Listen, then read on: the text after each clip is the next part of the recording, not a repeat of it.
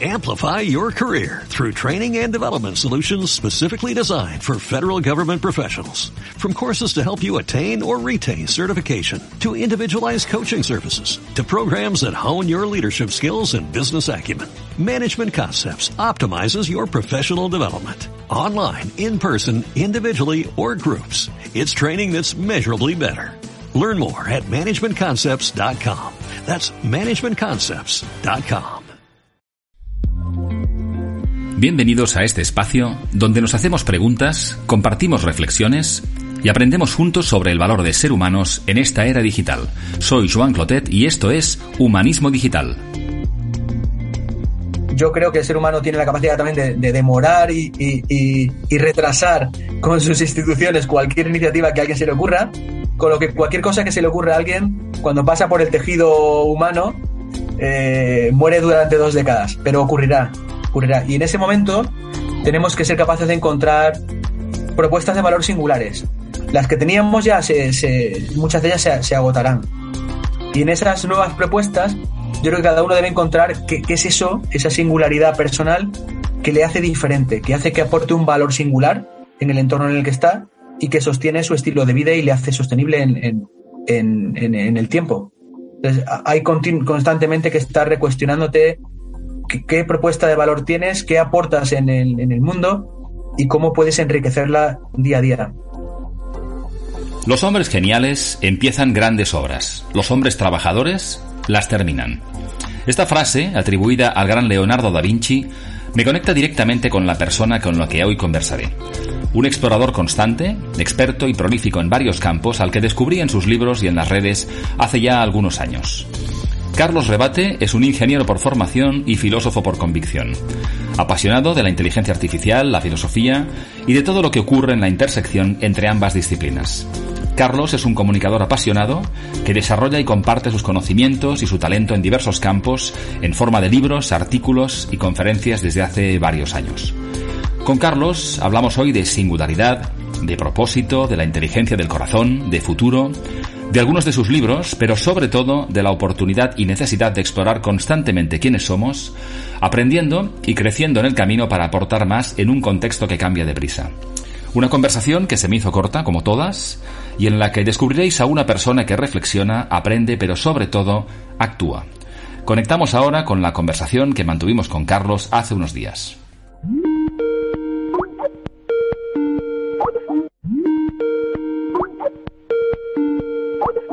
Buenos días. Buenos días, Carlos. ¿Qué tal estás? ¿Qué tal, Joan? ¿Cómo estás? Pues muy bien, bienvenido a Humanismo Digital, con muchísima ilusión por, por escucharte. Y además es que es la primera vez que conversamos tú y yo. Eh, y, esto, bueno, todavía está pasando cada vez más, pero me sigue sorprendiendo. Es decir, yo creo que te, que te conozco un poco, pero con mucha ilusión de tener esta conversación porque es la primera vez en años que hablamos tú y yo. Ya somos amigos digitales y tenemos amigos comunes y nos hemos escuchado y nos hemos leído mucho, así que ya, ya nos conocemos de sobra. esto es, esto es. Yo también tengo la misma sensación, Carlos. nada, agradecerte lo primero que quieras dedicar este rato para, para conversar de algunos temas. Es una persona que sigo hace, sigo hace muchos años, es decir, no he leído todos tus libros porque eres muy prolífico, ahora nos contarás, pero sí que he leído algunas de ellas y, te, te, sigo en redes y, me apetecía mucho hablar de temas que, que creo que nos conectan y puede ser de interés y te preguntaré algunas cosas, alguna pregunta igual incluso te sorprende, pero, pero la primera siempre es la misma y arranco con quién eres, Carlos, a qué te dedicas ahora y qué te ha traído hasta este momento de tu vida. Pues es una pregunta muy difícil eh, decir quién, quién eres, porque eres tantas cosas, eres una mezcla al final de, eres, yo soy padre, tengo dos hijos, Lucía y Lucas, eh, soy un soñador, siempre me defino como soñador, pero no un soñador que solamente sueña, sino que me comprometo con, con, lo, que, con lo que sueño e intento convertirlo en realidad, o al menos caminar en la dirección que lo convierta en realidad soy un inquieto, soy curioso, siempre estoy pensando, maquinando algo, siempre estoy escribiendo libros en mi cabeza o con mis manos, siempre estoy trabajando y pensando cómo mejorar algo, cómo cambiar algo, cómo provocar algo. Siempre busco los límites de, lo que se puede hacer y siempre trato de mirar en lugares donde otras personas no, no miran y buscar en las intersecciones entre dominios lugares muy fértiles para construir cosas nuevas. Ahora mismo estoy, estoy haciendo diferentes cosas. Estoy ejerciendo de director de transformación en, en seguridad y seguridad. Me lo estoy pasando muy bien. Llevo un año súper divertido con, pensando en sistemas que, que es algo que no lo había concebido nunca, nunca así, pero estoy dando fundamento a mi pensamiento sistémico, eh, digamos, dándole solidez y disfrutando mucho con los retos que, tiene seguridad seguridad y, con el equipo, que es un, equipo de dirección espectacular. Eh, no estoy escribiendo, pero estoy investigando, estoy haciendo una tesis en filosofía y, estoy disfrutando de ese proceso, de ese viaje, de ese viaje interior. Estoy disfrutando mucho de la familia también. Estoy no disfrutando de no poder abrazar a la gente y quedar con gente porque me gusta mucho el networking, me gustan mucho las comunidades, me gusta mucho estar con gente y eso lo estoy controlando mucho. Estoy tratando de, proteger el, entorno y, no, abusar de comidas, cenas y salidas y eso es un, es un rollo. Yo, yo, espero volver a abrazar mucho a la gente el año que viene. Y, y, bueno, no sé, soy runner, me gusta plantar árboles, me gusta la naturaleza, me gusta caminar, me gusta correr, y no sé, es, es, complicado definirse siempre, ¿no?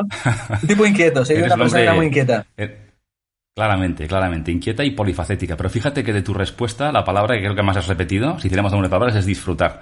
Y eso me encanta, porque además disfrutar de tu, de tu familia, de tus hobbies, de tus proyectos, del trabajo que estás haciendo. Muchas personas que tienen tu perfil o un perfil parecido, aunque todos somos únicos, les genera inquietud tener tantas, tantos intereses. Y en cambio me, me encanta escuchar que disfrutas de tus diferentes iniciativas y proyectos. Eso creo que es, que es fundamental, ¿no? Sí, es que, es que la, energía. es como que la, la, parece que cuando haces menos cosas es mejor, pero cuando tienes muchas cosas en movimiento, priorizas de otra manera y unas se alimentan a otras sin darte cuenta. Entonces se enriquecen, se enriquecen mutuamente. Y tener una, un entorno familiar divertido, pues te hace también. No somos eh, personas estancas, que somos súper divertidos en casa y, súper aburridos en el trabajo. O sea, hay una continuidad en, el, en, nuestra, en nuestra persona, ¿no? Que se propaga en todas las cosas que hacemos. De cuanto más divertidas y más disfrutemos con lo que hacemos, pues más enriquecerá todo, todos los mundos en los que estamos. Sin duda. Hay que disfrutar, ¿eh, Joana? Hay que pasárselo bien. Y fíjate, más ahora, ¿eh? Más ahora que estamos pasando tiempo en casa por razones que no, que no desearíamos, pero esa separación entre la parte personal y profesional, totalmente de acuerdo contigo que hay que cuidar las dos porque se retroalimentan, y más ahora, porque pasamos, es que estamos en el mismo espacio además, con lo cual todavía se pone más de manifiesto. Se mezcla, se mezcla mucho, Muy bien. sí. Mm. Mira, Carlos, he leído tu último libro, hace ya tiempo además, pero lo he vuelto a leer por segunda vez, en poco tiempo, que eso me ha pasado pocas veces, porque me conectan mucho los temas de los que hablas. hablaremos de él y de tus otros libros, que es El Antídoto, pero entrando un poco ya en materia en alguno de los temas que planteas en el libro, nos, nos hablas de la singularidad. Y te quería preguntar qué es, para que las personas nos escuchan, y cómo combatirla, como explicas, con nuestra propia singularidad. Y luego la segunda pregunta, de dos en uno, es cómo encontraste tú la tuya. Es decir, ¿qué es la singularidad? ¿Cómo la combatimos con la propia y cómo encontraste tú tu propia singularidad? La singularidad, la singularidad, la singularidad tecnológica es ese, ese punto donde se cruza la inteligencia humana con la artificial. Es esa, esa posible explosión de superinteligencia. Que según a quien le preguntes, hay, hay quinielas sobre cuándo, cuándo se va a producir. Casi todos los académicos eh, eh, están de acuerdo en que va a ocurrir, en que va a haber una explosión de inteligencia en algún momento. La mayoría lo sitúan en este siglo, en, en la mitad de este siglo o en la segunda mitad con lo que está en una ventana de vida, está en, un tiempo que posiblemente conoceremos nosotros y si no nuestros hijos. Y, es un momento en el que el ser humano tendrá, bueno, de forma progresiva decidirá si se aumenta o no y cómo se aumenta. Cómo, cómo ese ser humano plus, eh, ese transhumanista o ese poshumanista, eh, se aumenta con capacidades que le, que le son ajenas a, a, la máquina biológica con la que nacemos. ¿no? Que lo hemos venido haciendo toda la vida con, con prótesis, lentillas, eh, eh, implantes cocleares, ¿no? audífonos. Nos hemos aumentado en la medida que hemos podido hasta ahora. Eh, ¿Cómo va a seguir eso? con patrones biomarcadores, con, placas, con, implantes que nos hagan pensar más rápido, tener más memoria, superpoderes en sentido, en sentido griego, ¿no? aumentar nuestras capacidades. Y ese es un punto en el que el ser humano tiene que tomar decisiones de, seguir un camino biológico o seguir un camino híbrido o irnos a un mundo mucho más, mucho más Matrix. Y, va a pasar en este siglo, yo creo que va a pasar en este siglo. Posiblemente más en la, en la segunda mitad del siglo, los más, los más tecno, eh, tecnofans lo situaban en el 39-44, en esa ventana de final de los 30, yo creo que el ser humano tiene la capacidad también de, demorar y, retrasar con sus instituciones cualquier iniciativa que a alguien se le ocurra, con lo que cualquier cosa que se le ocurra a alguien, cuando pasa por el tejido humano, eh, muere durante dos décadas, pero ocurrirá, ocurrirá. Y en ese momento tenemos que ser capaces de encontrar propuestas de valor singulares, distintas, porque las que teníamos ya, se, muchas de ellas se agotarán. Y en esas nuevas propuestas yo creo que cada uno debe encontrar qué, es eso, esa singularidad personal que le hace diferente, que hace que aporte un valor singular en el entorno en el que está y que sostiene su estilo de vida y le hace sostenible en, el tiempo. Y es una búsqueda continua, no es una búsqueda eh, a la que llegas y, se termina, porque, porque si algo caracteriza a los tiempos que vivimos es la velocidad. Entonces, hay constantemente que estar recuestionándote qué, propuesta de valor tienes, qué aportas en el, en el mundo y cómo puedes enriquecerla día a día.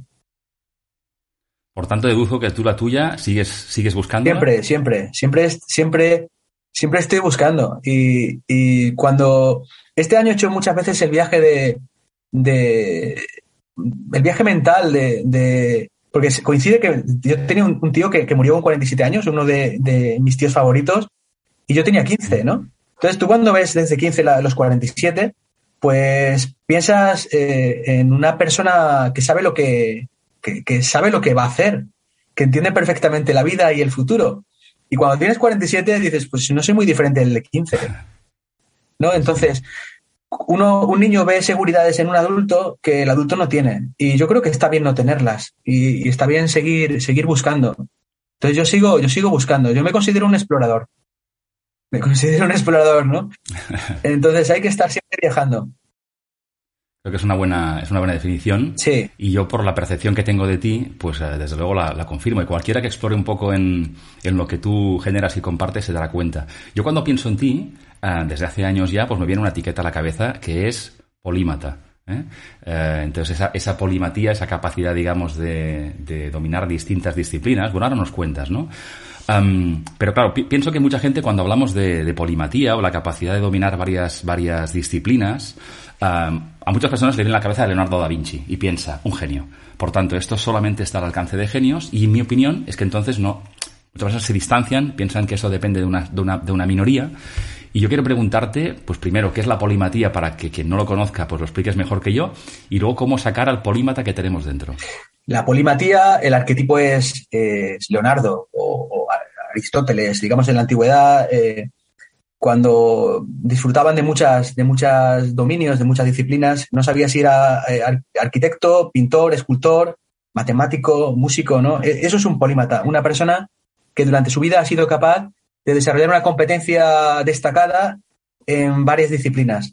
Entonces, yo una, una, algo de, mi singularidad, de la singularidad que yo trabajo, empezó a ocurrir cuando, cuando, cuando llegué a Madrid, recién acabada la, carrera, eh, estudié informática, me vine a trabajar a Madrid y lo primero que hice cuando llegué fue matricularme en, filosofía. Y estuve estudiando filosofía cinco años, saqué tres cursos y luego me, metí en un doctorado en inteligencia artificial, luego volví y me metí en un doctorado en filosofía y he llevado siempre las dos, la rama tecnológica con un foco orientado a la, a la inteligencia y, luego la rama filosófica con, con, con, ramificaciones internas que además son bastante potentes, ¿no? El arte de la memoria, por un lado, luego las sabidurías orientales de la antigüedad, por otro, donde estoy trabajando ahora. Entonces, eso sin darte cuenta, eh, eso, ese tiempo de lectura mientras trabajas, mientras además haces, te dedicas al, al management, ¿no? Pues te hace un tecnólogo distinto porque el esquema de categorías que utilizas, las palabras que utilizas, cómo las expresas, es diferente a un tecnólogo porque usas otro, otro modelo de categorías diferente y, te hace un profesional en TI diferente y te hace un filósofo también distinto porque tienes un modelo de categorías de la tecnología. Si a eso le unes también todo el lenguaje de, del management, de, la creatividad, de las finanzas, del emprendimiento, de, de los diferentes canvas, de, pues encuentras segmentos donde empiezas a ser diferente. Eh, y empiezas a tener, tú conoces, tú, tú has trabajado hasta el infinito la marca personal y, sabes 50 veces más que yo, ¿no? Pero empiezas a construir un lugar en la mente de, las personas que te conocen que, que, se asocia a ti y que es singular y que es bastante singular. Y a mí, para, yo identifico el momento de mi historia personal, es ese momento en el que llego a Madrid, tengo, tengo tiempo, eh, vivo, vivo con amigos, me gusta leer y decido eh, leer filosofía y ir a exámenes. Y decido que la UNED es un buen lugar para, para estudiar filosofía y lo disfruto también, también mucho. Eso de leer en solitario en el, en el retiro, prepararte historia de la filosofía 3 y, luego ir a un colegio a hacer un examen, eh, es una experiencia muy, muy, bonita, muy bonita. Y me marcó, ¿eh? Porque, porque descubrí autores eh, que me, me, rompieron la cabeza, me rompieron literalmente la cabeza y que me han influido y me influyen hasta ahora. Y que mis libros, aunque, aunque son libros de management, que son libros, digamos, superficiales, en, en el sentido en, el, en, el, vocabulario ¿no? y la manera de expresar, porque son libros que buscan comunicar una idea más que disfrutar del, lenguaje, eh, están impregnados por algunas ideas que, de aquella época. Y, además creo que, es muy bueno redescubrir cosas que a lo mejor de muy jóvenes hemos tocado en función de lo que hemos estudiado, pero quizá no tenemos la madurez o el interés, con lo cual revisitar ciertos temas para profundizar cuando ya tenemos un cierto recorrido vital, pues todavía tiene más, más peso, con lo cual a ti se te nota claramente el entusiasmo en lo que hablas. Eh, seguramente hasta solamente en esta respuesta has tocado temas que nos darían para hablar durante horas. Sí, es hablando. como la... Fíjate que has hablado y además está en tu, en tu, en tu página web, ¿no? En tus creatividad, emprendimiento, influencia, futuro del trabajo. O sea, hay, muchos temas, muchas teclas que tocas y además con profundidad. Has escrito además en dos libros sobre estos temas, yo he leído algunos de ellos, y podríamos hablar de cualquiera de ellos en profundidad, pero yo que te quiero preguntar por otros dos libros, los que escribiste para tus hijos, Lucía y Lucas. Quiero preguntarte por qué lo hiciste y qué impacto te gustaría tener en ellos. Pues los libros nacieron, nacieron casi solos. En el Sin temor a la noche, que creo que es mi libro favorito, que es un libro, no llega a 100 páginas y es, muy infantil, es un libro muy infantil. Escrito, eh, escrito lo he escrito yo, eh, es con mi hija, ¿no? Eh, pero es un libro muy tierno, es mi Zaratustra personal, yo lo llamo mi Zaratustra personal, porque es como un viaje en el, durante un día que, que, vas desde el amanecer hasta la noche, que es la metáfora de, del ciclo de, la vida, viéndolo a través de los ojos de mi hija, ¿no? Y fue un momento de mi vida donde, donde estaba, iba a nacer Lucas. En la parte final del libro ya, ya, ya nace Lucas. Lucía tenía tres, tres años, tres años y algo. Y eso para mí fue un momento especial, muy especial de mi vida, en el que entendí, entendí cosas. Sin temor a la noche es una, es una metáfora al final de vivir sin temor a, no estar y, a que has hecho cosas y quedan cosas y que una parte de tu llama queda, queda en, en, las personas en las que, con las que has estado y en, la, en las que has ejercido emoción e, impacto. Y era, es un regalo al final para, para, para, mi, para mi hija y para, y para mi hijo, igual que el patio en el centro del universo, que es un álbum ilustrado. Yo soy fan del arte de la memoria, de crear lugares en la memoria y, de viajar en la memoria para provocar emociones y de, y de alterar la conciencia a través de la memoria. La memoria tiene muy mala prensa, pero la memoria es una herramienta increíble para crear, no es una herramienta aburrida como nos han enseñado en, en el cole de solamente eh, recordar y memorizar conceptos, sino es la herramienta con la que construimos nuestros sueños. Y, los dos libros son, son, son lugares en la memoria compartidos con mis hijos para que viajen a ellos si les hace falta. Yo viajo a ellos también y para mí son, son dos tesoros. Y tener la oportunidad de, de escribirlos y de que otras, otras, otras personas, muchas de ellas que no conozco, hayan generado, eh, hayan empatizado con, con, con, ese momento en la infancia con, con sus hijos, es increíble. Yo creo que es un, es un gran legado, por lo que dices, ¿no? Primero para, para ti, para tus hijos, por supuesto, pero para cualquiera que los lea, porque tengas o no tengas hijos, escribir desde el corazón y hacerlo pensando en niños y en su futuro, creo que le conectará a cualquier persona, ¿no? No, no cualquier padre o padre o madre potencial, ¿no? A mí, desde luego, me, me encantó. Mira, hagamos un salto en el tiempo. Ahora nos vamos a tu último libro, ¿eh? El antídoto donde planteas 12 técnicas para sobrevivir a la inteligencia artificial. En este espacio hablamos también de temas de futuro del trabajo desde diferentes perspectivas. Decíamos antes, hay muchos vaticinios sobre un futuro pues más o menos distópico, más defensivos, más optimistas, pero claro, todos estos vaticinios y proyecciones las hacemos los seres humanos, con nuestros sesgos, con nuestros miedos, con nuestros puntos de referencia. Entonces, yo te quiero hacer una pregunta rara, y es ¿qué vaticinio estarán haciendo los robots sobre el futuro de los humanos? No creo, no creo que ninguno. Yo creo que les, eh, les damos una, les hacemos, eh, les damos cualidades humanas y en el fondo querremos, querremos dárselas porque queremos copiarnos, de trascender de alguna manera en, en, otra cosa, ¿no? Pero es una anomalía tras llevar intención y llevar cualidades que son muy humanas a, a, una máquina. No, yo creo que lo hacemos solamente por el, por el ejercicio inevitable de, de imitarnos. Yo creo que hay, algo en el ser humano, eh, visto como especie, que, es una huida hacia una búsqueda de trascendencia. Y, queremos trascender y queremos usar la tecnología para trascender.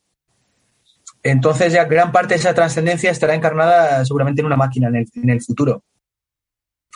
El, el, el, cielo será la nube al final, ¿no? Y persistiremos, seremos enterrados en, en una nube donde estarán unos cuantos gigas de nuestra historia y será una forma de, de trascendencia y, y, iremos hacia un mundo mucho más, mucho más digitalizado, donde parte de nuestra vida, ahora se está hablando mucho de, de metaversos, omniversos, multiversos, pues gran parte de nuestra vida estará en un, en un alter ego en, en, otro lugar. Pero yo creo que no, yo no creo en, la, robótica, fíjate, a, a pronosticar es, es, equivocarse, ¿no? Porque porque, porque todo se está moviendo a la vez y, y incluso cuando pronosticas puedes cambiar cosas. Y, y, y, mucha gente que Elon Musk sube y baja acciones cuando pronostica, ¿no? y hay un montón de gente que tiene tanta, tanta, tanta influencia que cuando dice algo cambia las cosas que iban a suceder.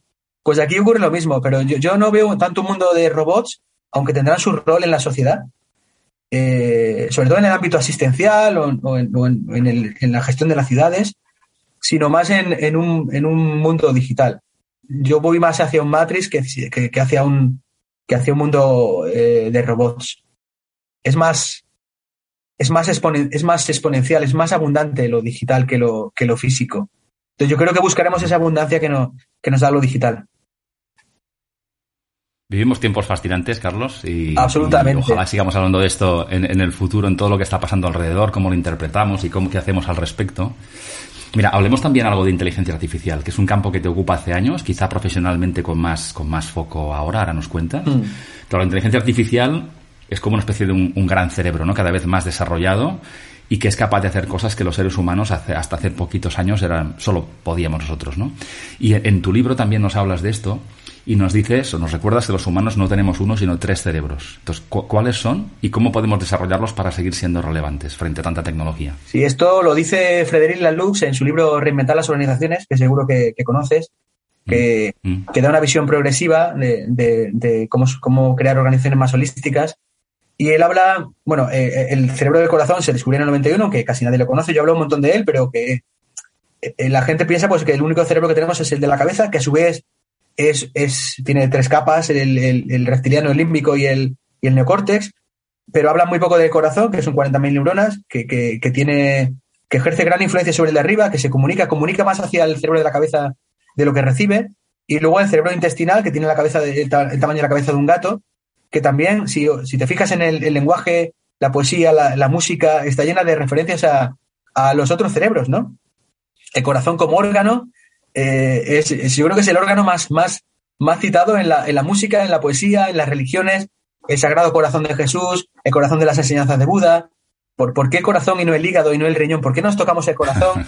¿Por qué? Porque es un órgano, es el, el órgano, el gran desconocido. El corazón es el gran desconocido.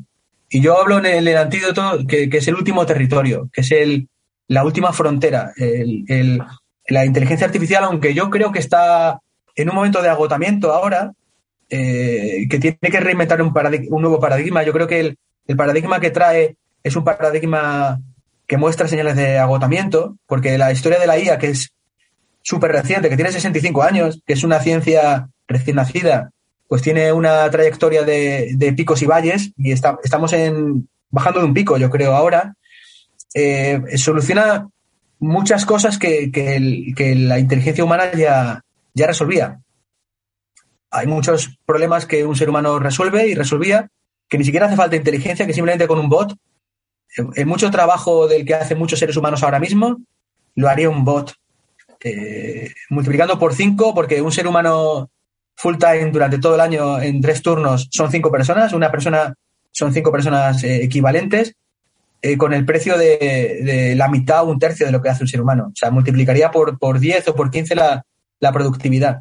Porque mucho trabajo que hacemos es trabajo de máquina. Lamentablemente, mucho trabajo que hacen mucha, muchas personas, pues es, es un trabajo de coger datos de un lugar, introducirlos en otro, en un comportamiento totalmente predecible, coges un valor, haces una búsqueda, ves un dato, si el dato es mayor que tal, haces algo, si no es, haces otra cosa, que, no es comportamiento para el que el ser humano eh, haya nacido en principio, ¿no?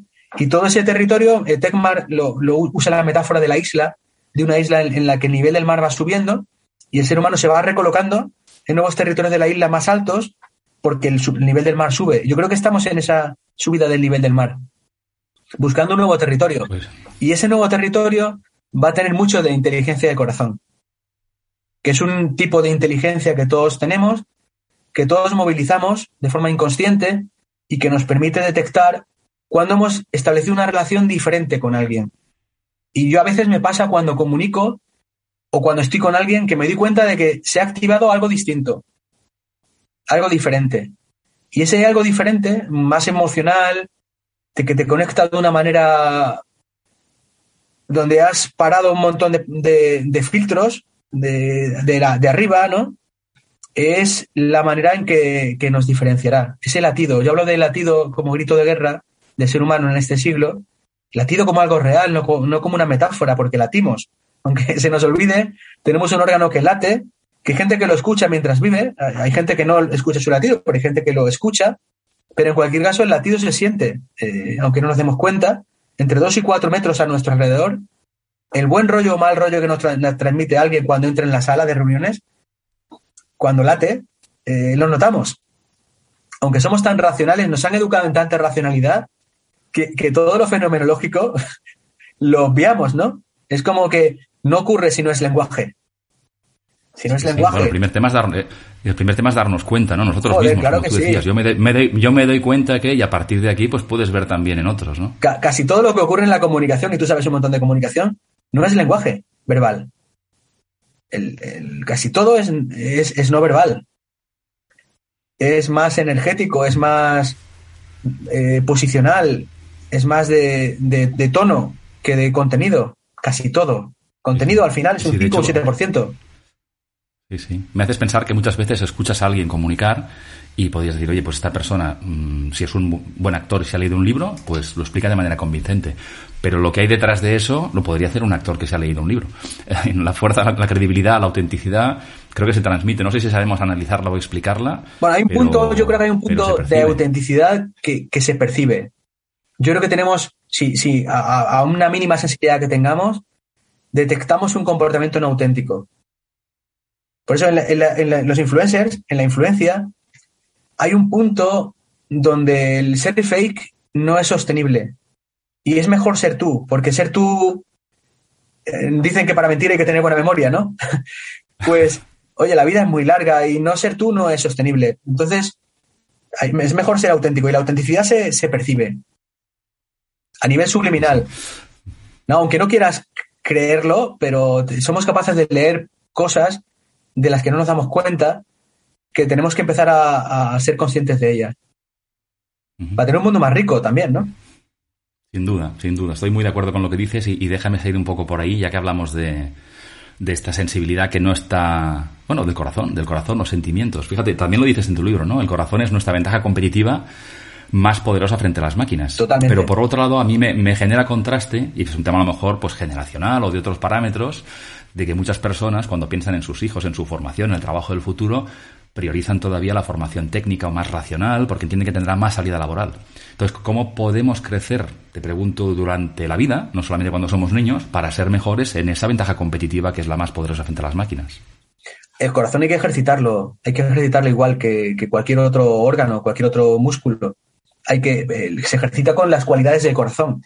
Corazón tiene relación con cariño, con coraje, ¿no? El coraje es la fortaleza del corazón, la voluntad, el, a veces cuando, que, es curioso, ¿no? Luego, te fijas mucho luego cuando, cuando eres fan del corazón como yo, luego te fijas mucho cómo usa la gente la palabra corazón, ¿no?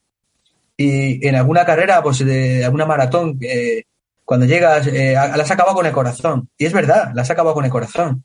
Cuando corres larga distancia y entrenas poco, como me pasa a mí, que entrenas siempre al límite para no hacer el ridículo, ¿no? No para competir, sino para acabar en cuatro horas y, y acabar entero y no faltar al día siguiente al trabajo porque no puedes andar, es un poco el... que no es poco, ¿eh? que, no es poco. Correr una maratón y acabarla en cuatro horas no es poco, ¿eh? Comparado con la mayoría. Que... Es el punto ya de no hacer el ridículo, ¿no? De decir, bueno, pues he acabado y llego con gente, ¿no? Pues eh, durante una carrera escuchas muchas voces. Eh, escuchas eh, voces... Y a mí es lo que me gusta de correr, ¿eh? Me, me, gusta, me gusta el ejercicio de la voluntad. Más que correr, me gusta correr porque corro por el campo y porque me gusta disfrutar de los árboles, me gustan los árboles, la naturaleza aparte de eso es porque, porque aprendes a, silenciar, silenciar voces que te dices, oye, no, esto no es una tontería, ¿para que para que entrenas? Eh, ¿Te duele para silenciar el dolor? Para, para cambiar el discurso interno que tienes cuando empiezas a ver que un discurso es nocivo? Eso te entrena para, para la vida también. Y el coraje eh, viene de, viene de corazón. Entonces, hay un conjunto de cualidades, el cariño, la compasión, el coraje, que te permiten entrenar, entrenar tu inteligencia del corazón. Y el conocimiento técnico, por supuesto que hay que tenerlo, todo el rato. O sea, hay que estudiar y nunca fue más fácil estudiar que ahora, ni más barato, ni de mayor calidad. Siempre digo eso, que tenemos, y, siempre lo será mejor. Un curso de 50 euros ahora costaría 15.000 hace cinco años. Y, hoy tienes cursos con grandes gurús en, cualquier plataforma de, cursos masivos muy baratos. Yo me he hecho un curso en, eh, hace nada en, en Harvard X por 70 euros, el curso que quería, eh, con un tío muy potente y, es muy barato estudiar ahora, ¿no? Y es tanto el acceso que tenemos al conocimiento que lo difícil ahora es no ser polímata. Una persona que tenga 50 años, lo difícil es que no, no haya tenido más de una inquietud en su vida. Porque una inquietud, ya, ya sea una inquietud, un hobby, un deporte, ¿no? cualquier autor, cualquier conocimiento académico, puede seguir la pista de cualquier cosa y, acceder a un conocimiento que antes era impensable. Y hablar con ellos. hablar con ellos, ¿no? Cuando, cuando estas personas, más de 40, más de 50, pues salen de la vía en la que estaban hace muchos años, a lo mejor no por voluntad propia y se redescubren. Y están obligados a decir quién soy yo y qué sé hacer y qué me gusta y reconectar. Quizá lo hacen en un momento en que no tienen tanto entreno en, en, actualizarse, pero redescubren un mundo que no era el que tenían hace 30 años cuando eran estudiantes de tiempo completo. Como tú dices, desde el límite está ahora en, la, en, el, en el tiempo, en el foco y en la voluntad, ¿no? De querer realmente hacer, bueno, como mínimo explorar y a partir de aquí poder encontrarse, ¿no? Sí. Es, es, es, es, es muy rápido, ¿no? Y, y, yo se lo digo a los alumnos, yo clase también en, en Nebrija y lo digo cuando doy charlas también a gente joven, le digo, esto, esto, cuando, como te decía antes de viajar de los 15 a los 47, de los 47 a los 15, esto abre los ojos, lo cierras y lo vuelves a abrir y, tienes cuarenta y pico, eh, dos hijos, una hipoteca y, estás en, en, riesgo de, de, ser despedido por, por, viejo, ¿no? Y cuando dices, con, con cuarenta y pico, pues sí, sí, en un modelo laboral donde, donde para sostenerlo tienes que trabajar hasta los 70 y posiblemente tengamos que trabajar más, porque extenderemos la ventana de la vida mucho más, viviremos, viviremos mucho más. Es un, es, es, es un poco irracional, ¿no? Que una persona, que esa ventana de, de 25 o 30 años, ¿cómo la, ¿cómo la llenas? ¿Cómo sostienes un sistema con cuarenta y pico millones de personas? ¿Cómo lo sostienen 17, 18? No, no, no, no, es insostenible.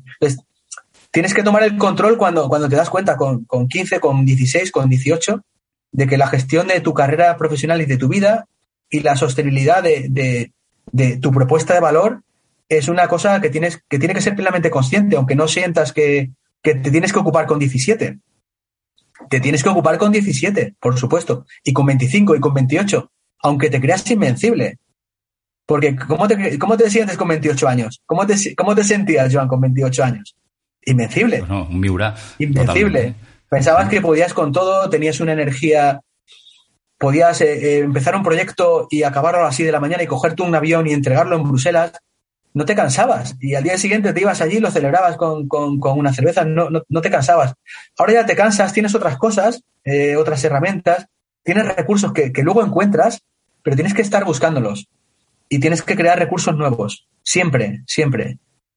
Yo que llevo un año nuevo, cuando, cuando das un salto, eh, cuando cambias de carrera profesional, hay un siempre hay miedo. El miedo yo siempre digo que es un aliado, hay que sentir miedo. Yo creo que es el miedo, hay que mirarle. Eh, tengo un amigo experto en gestión del miedo y el, miedo, el miedo hay que, hay que verle como un aliado. Y, y cuando cambias o estás en una transición de una posición u otra, eh, es sorprendente cuando, cuando te lo has currado, porque si no te lo has currado, pues a lo mejor no encuentras nada. Pero ¿cómo encuentras recursos mágicos que te hacen, que son utilizables en tu nueva vida? ¿No? Hay que tener también esa, esa fe, esa fe, pero viene, que viene del trabajo, no es una fe ciega, es una fe que viene de mucho esfuerzo, de mucho construir, de que cuando, cuando te enfrentes a un reto nuevo, vas a mirar atrás y vas a encontrar cosas que te sirven. Y para que eso ocurra. Ahí es una ventaja, ahí es una, es una ventaja la edad también. Es una gran ventaja, pero, pero tienes que currar mucho, claro. Tienes que currar mucho. Yo me levanto a estudiar. Yo madrugo para estudiar. Y, y los fines de semana también. Y yo pongo el despertador. Y intento levantarme antes que los demás. Y intento que cuando los demás se levanten, yo lleve ya una hora estudiando. O una hora y media a veces se levanta el primero y solo llevo media hora y digo, joder, ya podías haber dormido una hora más, ¿no? Pero, y luego busco también eh, todo, lo que, todo lo que descubro, busco aplicarlo rápidamente. Busco encontrar, estoy loco este año con los sistemas, pues busco pensar en sistemas, construir sistemas, innovar desde los sistemas, y busco todo ese, ese autor que descubro, busco coger la lección e intentar llevármela a la vida rápido, ¿no? Para poder probarla, y eso me da herramientas luego. Yo, creo que eso, Carlos, además es un círculo virtuoso, igual que pasa al revés, ¿no? Es decir, em, cuanto más te ocupas, menos te preocupas, especialmente del, en, el futuro, cuando el contexto cambia, ¿no? Es decir, cuanto más activo te mantienes, y déjame decirte, a las personas que a lo mejor te escuchen y digan, ostras, yo no sé si sería capaz pues, pues no lo sé, tampoco hace falta cada uno adaptarlo a sus circunstancias o al tiempo. Tiempo tenemos todos el mismo, 24 horas al día. ¿Cómo lo distribuimos? Está en función de nuestras motivaciones, necesidades, urgencias e importancias, ¿no? Yo nunca fui el más listo de la clase, yo, yo no he sido nunca el más listo de la clase. Yo no he tenido nunca problemas para probar nada, pero no, no he sido el más listo de la clase. Yo lo que sí considero es que tengo bastante capacidad de, de esfuerzo y bastante inquietud. Entonces solamente hay que cultivar solamente hay que, crear cosas y crear cosas te permite comunicarte con gente, te permite conocer gente que está en tu, en tu pista, generar un ecosistema también de personas, ¿no? Una constelación, que vengo de, vengo de un programa de liderazgo sistémico que me ha gustado mucho, pues empezar a generar constelaciones de personas a tu alrededor que te enriquecen, ¿no? Porque han escrito libros de cosas parecidas a, a las tuyas, el hecho de escribir pues te permite conocer a otras personas que están escribiendo igual que tú, conocer sus proyectos antes, conocerlos después, mucho debatir inquietudes, ¿no? Darte paseos con otros escritores, eh, hablar con ellos, entrevistar a personas que te entrevisten a ti, ir a medios de comunicación, participar en, expansión, en ABC, en radio, ¿no? Y, te permite exponerte, exponerte con, todo lo que tiene que ver de salir de confort, que a veces es más fácil, otras veces menos, ¿no? Y, y dar mucho, e intentar compartir lo que sabes siempre, sin ningún miedo a vaciarte, a, que nadie te robe nada, porque no, no importa, porque cuando alguien te quiera coger algo, si alguien hay un taker que te quiere coger algo, ya habrás creado siete cosas más. ¿no? Que esto lo aprendí desde muy pequeño a, no, a no proteger lo, que sabes. Porque no pasa nada, no, no tienes nada que proteger. Y eso también te hace sentir, te hace sentir fuerte. No, me contaron una historia de tribal, un, amigo Pedro Tenarro que acaba de, de, publicar un libro que no olvidé, él seguramente no entiende por, por, qué, por qué le quiero tanto, pero, pero cuando tienes un, profe de management eh, en una edad, creo que tenía 25, 26 años, que te impacta tanto, eh, no lo olvidas, ¿no? Y me contó una historia tribal, él visitó muchas tribus, de que cada cierto tiempo arrojaban por un precipicio todo lo que tenían. Todo, todo lo que habían eh, acumulado, se limpiaban y lo tiraban por el precipicio. Y era una competición entre tribus. Y la tribu que más tiraba más próspera era después. Porque el tirar es un, es un, el tirar es valentía, el ser capaz de limpiar, de decir, oye, eh, soy capaz de empezar de cero porque me siento fuerte, al final es una muestra de que te va a ir bien cuando eres capaz de, de exponerte sin miedo, de darlo, dar todo lo que tienes. Porque eso muestra que tienes unos recursos dentro que te van a movilizar para conseguir eso y mucho más si quieres, ¿no? Es esforzarse. Una historia bonita. Es esforzarse. Una, una historia bonita y además... está un poco mal valorado. Está un poco mal valorado bueno, esto de esforzarse, ¿no? Pero parece que... o, quizás es un, tema generacional, y Carlos, es decir, no sé tu visión, ¿no? Pero los que venimos de la cultura del esfuerzo, también por razones, no sé si generacionales solamente, pues eh, yo tengo un amigo mío, por ejemplo, que tenía una cierta, tuvo una cierta revelación con su hija, un amigo músico, porque un día, porque él veía que su hija no se esforzaba tanto como él.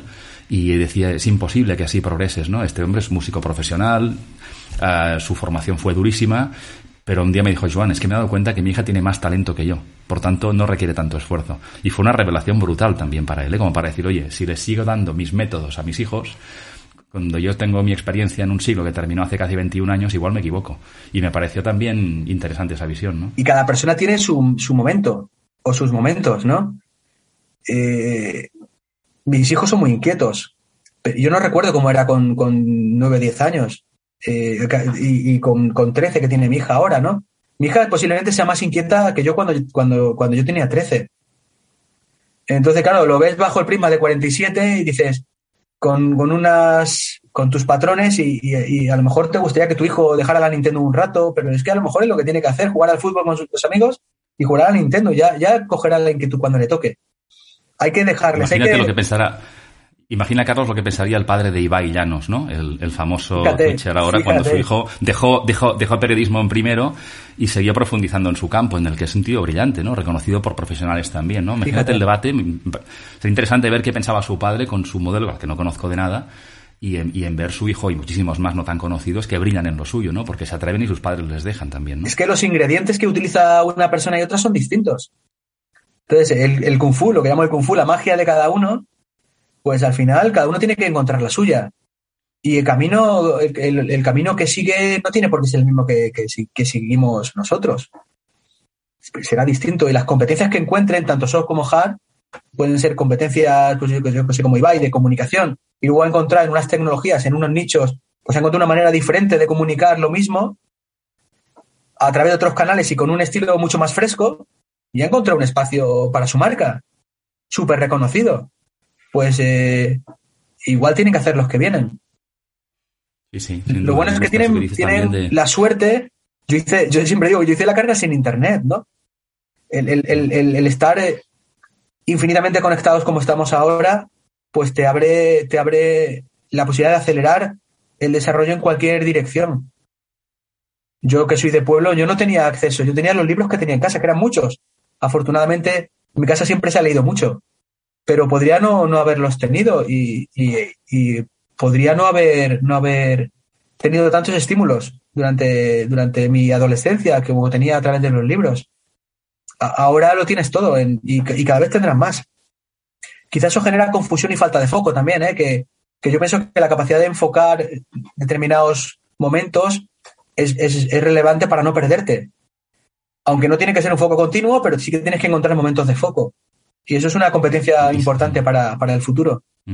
Pero las, posibilidades que tienen son, son increíbles. Y, seguramente si pudiéramos escoger, no lo sé, ¿eh? pero es decir, ante demasiada profusión de, estímulos y riesgo de foco, casi prefiero esto, ¿no? Es decir, porque cuanto más posibilidades, más puede que encuentre yo mi camino o aquello que a mí me conecte para seguir profundizando, ¿no? Mira, tendría muchísimas más preguntas que hacerte, pero voy a hacer una última por cuestión de tiempo.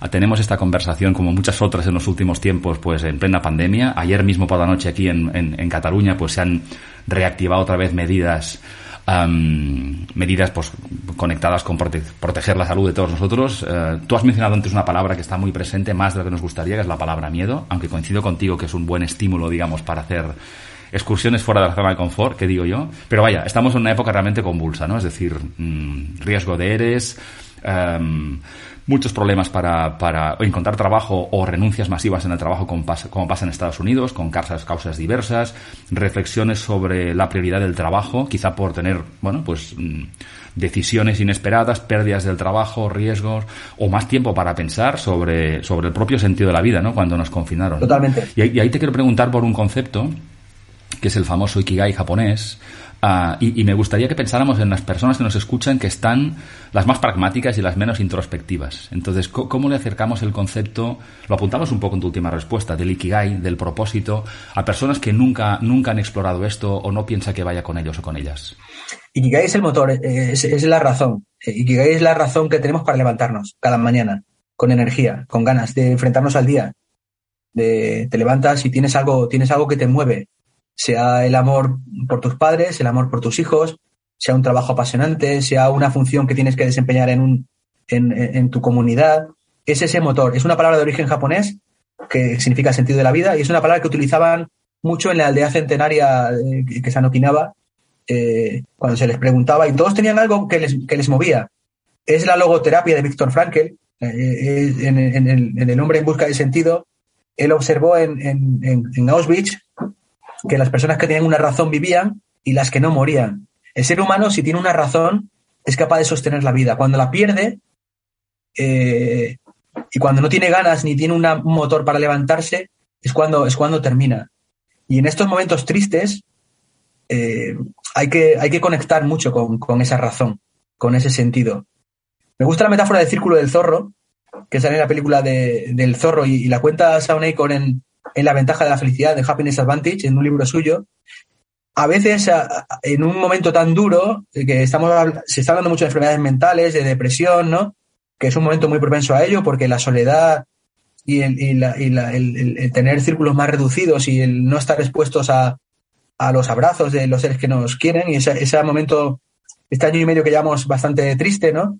Uno tiene que volver a, ese, a ese círculo de control y volver a construirse. Yo creo que hay que, reconstruirse. Y en ese proceso de reconstrucción que se está dando a nivel mundial, sin ser consciente de ello, de Big Quit o, de Great Attrition, o de como hay un montón de maneras de llamarlo. 19 millones de personas han abandonado sus puestos de trabajo en los últimos seis meses en Estados Unidos y se está dando en muchos otros países. Es por eso, porque eh, han visto que no tenía sentido lo que hacían antes. O sea, la pandemia tiene una tristeza eh, inherente a esto, esto que nos está pasando y nos ha pasado, pero ahí tiene una gran oportunidad dentro, grandísima, que creo que vamos a desaprovechar, que es de cambio de sistema, de un sistema en el que estamos, económico, social, laboral, ¿no? a un sistema nuevo que podría ser más, más rico, más podría modelar las ciudades de una manera diferente, modelar el estilo de vida de una manera diferente, consumo de cercanía, ocio de cercanía, eh, eh, por la, eh, salida de, ese proceso de concentración de las personas en grandes ciudades, una vuelta a una vida más conectada con la naturaleza, yo creo que nos da unas posibilidades de trabajar para distintos empleadores, trabajar para otros países, mayor equilibrio en, el momento de la vida en el que estemos entre nuestro trabajo nuestra, nuestro ocio, nuestra vida, que yo creo que, está pendulando y, nos va, el sistema viejo se está defendiendo y, va a volver a querer atraparnos en atascos en las ciudades, en, todo el mundo, a Madrid, Barcelona, ¿no? En, periferia, en, contaminación. Y, eso yo creo que tenemos que intentar eh, repensarlo. Y luego todo, todo, el, todo el mundo joven, el mundo del talento, el talento manda. El talento, gracias a Dios, eh, nos está ayudando a crear modelos, modelos laborales mucho más, mucho más inclusivos, mucho más diversos, mucho, con, mucha más facilidad para la conciliación, con mucha más facilidad para, para tener modos de trabajo mixto o híbridos, ¿no? Con, conciliando mejor y usando el humano para lo que es y lo digital para lo que es. Cada uno tiene su, su valor y su espacio. Yo lo veo con optimismo, ¿eh? pero yo creo que deberíamos aprovechar este parón para, para utilizar la oportunidad que encierra. Y, y, The Great Attrition, esta, este fenómeno que McKinsey está siguiendo súper bien, eh, cómo se está comportando a través de un conjunto de informes que está publicando, debemos mirarlo para redefinir la misión, la visión de nuestras compañías, para hacerlas que, tengan un mayor impacto en, el, en, el, en la sociedad para darle sentido a las compañías y la, persona a, título individual tiene que llenar su vida de sentido. Tiene que volver, mm.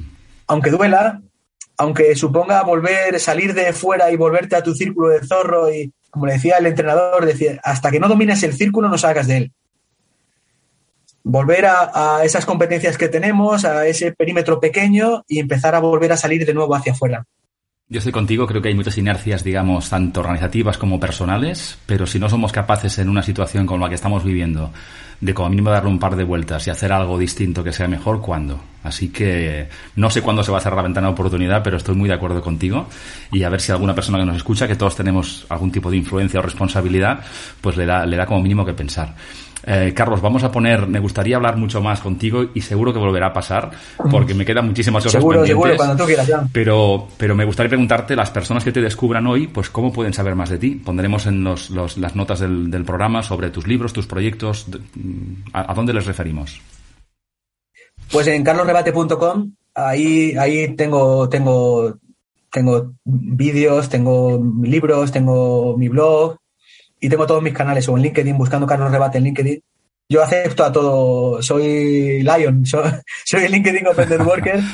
Yo todo el mundo que tenga una cara que sea de verdad, que sea humano, eh, yo lo acepto en mi red.